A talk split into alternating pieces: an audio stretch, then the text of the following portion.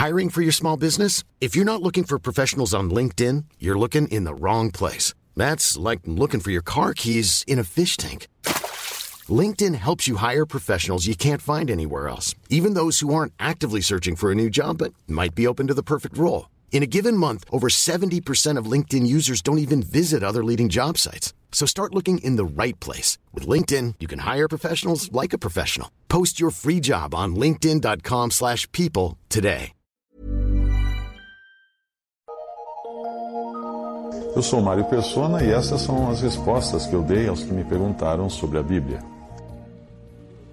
Você escreveu perguntando se fumar é pecado. Essa é uma pergunta interessante, porque nós gostamos de fazer uma lista de pecados e aí nós nos regozijamos quando nós cumprimos essa lista, ou seja, uh, fazemos tudo ou não fazemos tudo que está nessa lista, e aí nós deixamos de fora da lista coisas que nós gostamos, mas não achamos tão ruins assim.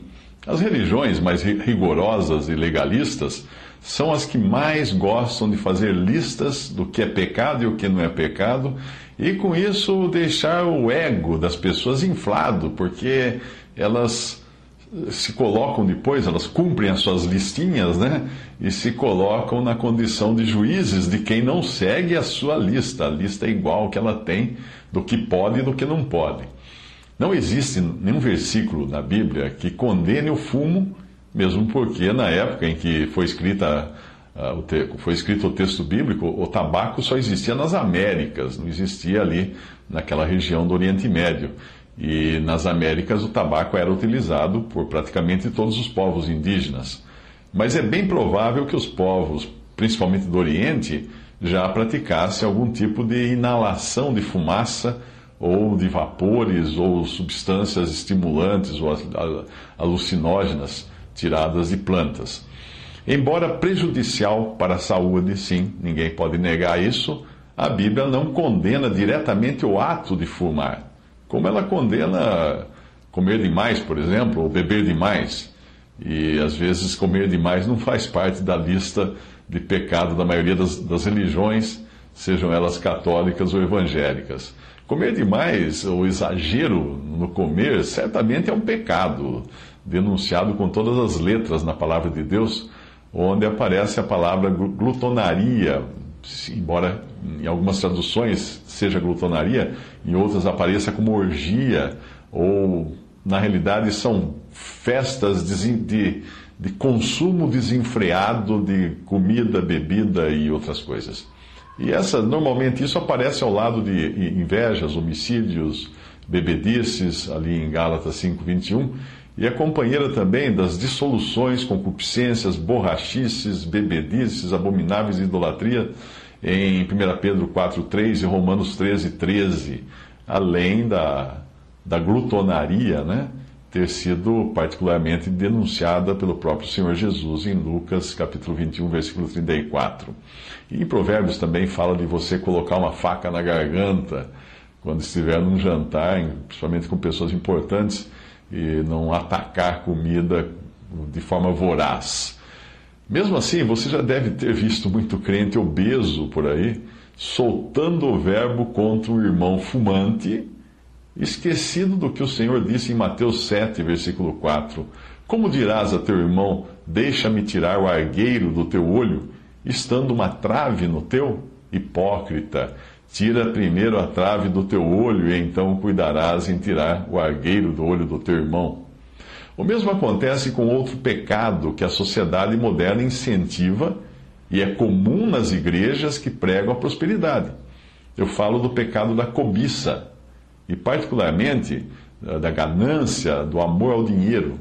Hoje, o ganancioso, o avarento, né? algumas passagens da Bíblia chamam de avarento, o ganancioso e ambicioso hoje na sociedade moderna, ele é louvado pelos homens e até por homens que se dizem cristãos. Louvam a ganância. Esse é um assunto de 2 Timóteo 3,2: Pois os homens serão amantes de si mesmos, gananciosos, ou avarentos, numa outra versão, presunçosos, soberbos, atrevidos, orgulhosos, mais amigos dos deleites do que amigos de Deus tendo aparência de piedade, mas negando-lhe o poder. Se você, se você, pegar essa lista, o que, que a sociedade moderna quer que as pessoas sejam? Amantes de si mesmas, né? o selfie está aí para provar isso. Gananciosas, tem que ser gananciosas, tem que correr o dia inteiro atrás de dinheiro. Presunçosas, as pessoas falam que você tem que ter amor próprio, você tem que ser mais você, você é o campeão, você é o maior. Soberbas, sim, atrevidas, orgulhosas, mais amigas do deleite dos deleites, dos prazeres, do que amigas de Deus. Mas tem que ter uma aparência de piedade, né? como vai numa religião e etc. e tal. Lucas 16, de 13 a 14. Nenhum servo pode servir dois senhores, porque ou há de odiar a um e amar ao outro, ou há de odiar, ou há de dedicar-se a um e desprezar o outro. Não podeis servir a Deus e as riquezas. Os fariseus, que eram gananciosos, ouviam todas essas coisas e zombavam dele. Sim, eram gananciosos os fariseus e zombavam de Cristo. Mas não me entenda mal, eu não estou justificando o cigarro ou dizendo que seja inofensivo ou menos prejudicial do que outros costumes que são largamente aceitos na cristandade, como a glutonaria e a ganância. O fumo prejudica sim o corpo do cristão que é o templo do Espírito. Portanto, o corpo nosso deve ser tratado com cuidado. Eu mesmo, na minha atividade profissional, eu não faço palestras ou treinamentos para a indústria do tabaco. Por quê? Porque eu não me sinto nem um pouco motivado a motivar a equipe de vendas dessas indústrias a venderem mais porque eu sei dos malefícios. Ah, mas eu, ganho, eu perco dinheiro com isso. Claro, claro que eu perco. A indústria do tabaco é uma das que, quando contratam muitos palestrantes para falar de vários assuntos ligados a negócios, eu perco dinheiro. Mas aí entra a coisa, eu não posso ser ganancioso, não é? Eu tenho que ter os meus princípios e também andar segundo os meus princípios, que eu procuro baseados na palavra de Deus. Mas o cigarro não era considerado um mal pelos cristãos há algumas décadas. O fumo começou a ser considerado um pecado grave pelos protestantes só na metade do século XX, quando também começaram a descobrir os, os malefícios da nicotina, quando as pesquisas mostraram que dava câncer e tudo mais. Mas no passado era comum cristãos fumarem cachimbos e charutos também, como faziam uh, o Spurgeon, que era, que era um cristão na Inglaterra, um grande pregador, ou C.S. Lewis também escreveu as Crônicas de Nárnia e também era um cristão. Ah, eles fumavam charuto, eles aparecem em fotos da época portando um charuto no, no, no, na mão. Obviamente, isso não justifica o fumo, mas a falta de informação na época em que eles viveram fazia o fumo ser considerado inócuo para o organismo. Era alguma coisa como apenas tomar um, um aperitivo gostoso ou comer um doce, era alguma coisa assim. Nos anos 50, havia até propaganda de cigarro com a, a frase que dizia assim: Este os médicos recomendam. É. Uh, visto do, do, ponto de vista dos prejuízos que traz a saúde do corpo, que é o templo do espírito, o fumo é sim um pecado. Você pode considerar hoje um pecado, como também a droga ou qualquer vício até mesmo os vícios mais inocentes, como, por exemplo, você ser viciado em chocolate. Sim, se você é um viciado em chocolate, você também pode estar afetando a sua saúde uh, negativamente. Uh, 1 Coríntios 6,12 diz que todas as coisas me são lícitas, mas nem todas as coisas convêm. Todas as coisas me são lícitas, mas eu não me deixarei dominar por nenhuma delas. Então tudo pode ser prejudicial e pode ser pecado. Qualquer coisa pode ser pecado. Se você trabalha demais, pode ser um pecado, porque é viciado em trabalho. Outra questão que pode transformar o fumo ou qualquer coisa em pecado é se isso trouxer escândalo ou fizer desviar um irmão mais fraco. Se ele vê você fumando e isso escandaliza esse irmão, então evite fazer isso na presença dele.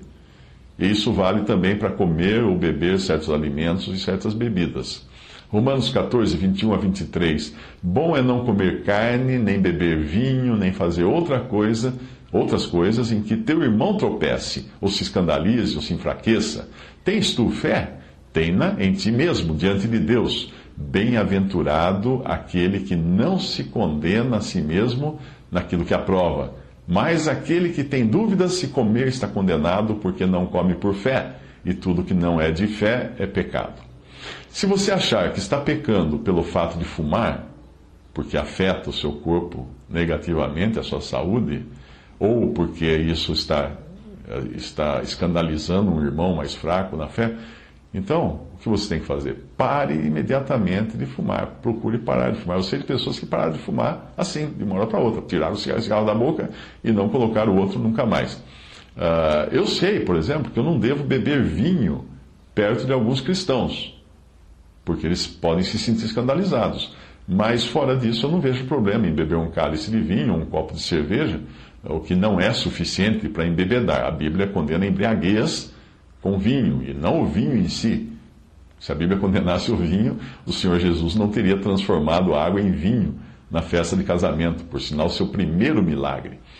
A nicotina pode viciar, e aí você se torna escravo dela, o que não é da vontade do Senhor. Nós fomos comprados por preço, nós somos escravos do Senhor, isso sim, servos do Senhor. Mas nem sempre é o caso da nicotina ou do cigarro. Vou dar um exemplo. Eu tinha um professor no ginásio ele fumava. Como ele fumava? Ele fumava um cigarro por dia só, apenas. Depois das aulas, ele chegava em casa, estressado das aulas, ele se sentava na sua cadeira de balanço, colocava um disco, um LP na época, né, de música clássica, e aí ele acendia um cigarro e fumava um cigarro. Aquilo não era vício, aquilo era terapia. Aquilo não estava fazendo mal para ele, aquilo estava fazendo bem para ele, claro. O corpo eliminava aquela, aquela nicotina rapidamente, rapidamente uh, mais facilmente do que muita química que vem no próprio alimento que nós compramos. Certamente aquilo devia fazer menos mal do que tomar um calmante medicamento depois de um dia de estresse de, de, aulas com alunos pra, para alunos como eu, que, não, que não estavam muito interessados em aprender. De qualquer forma, se você puder livrar-se do vício o mais rápido possível, você só ganhará com isso. Hoje nós temos informação suficiente para saber que o cigarro causa câncer e eu não creio que nós devemos submeter o nosso corpo a esse dano, a esse, a esse material, essa, esse veneno prejudicial. O mesmo vale para medicamentos também, medicamentos desnecessários. Tem gente que é, que é viciado em medicamento, tem que estar tomando medicamento toda hora e sem necessidade. Talvez daqui a 100 anos os cristãos perceberão que beber refrigerante ou consumir adoçante químico seja até pior do que fumar. E se você fizer algumas pesquisas, você vai descobrir que tomar um copo de, de um refrigerante pode ser pior do que tomar um copo de cerveja ou de vinho para a saúde. Então, daí, daqui a 100 anos, essas coisas poderão entrar na lista dos pecados que as pessoas gostam de fazer listas.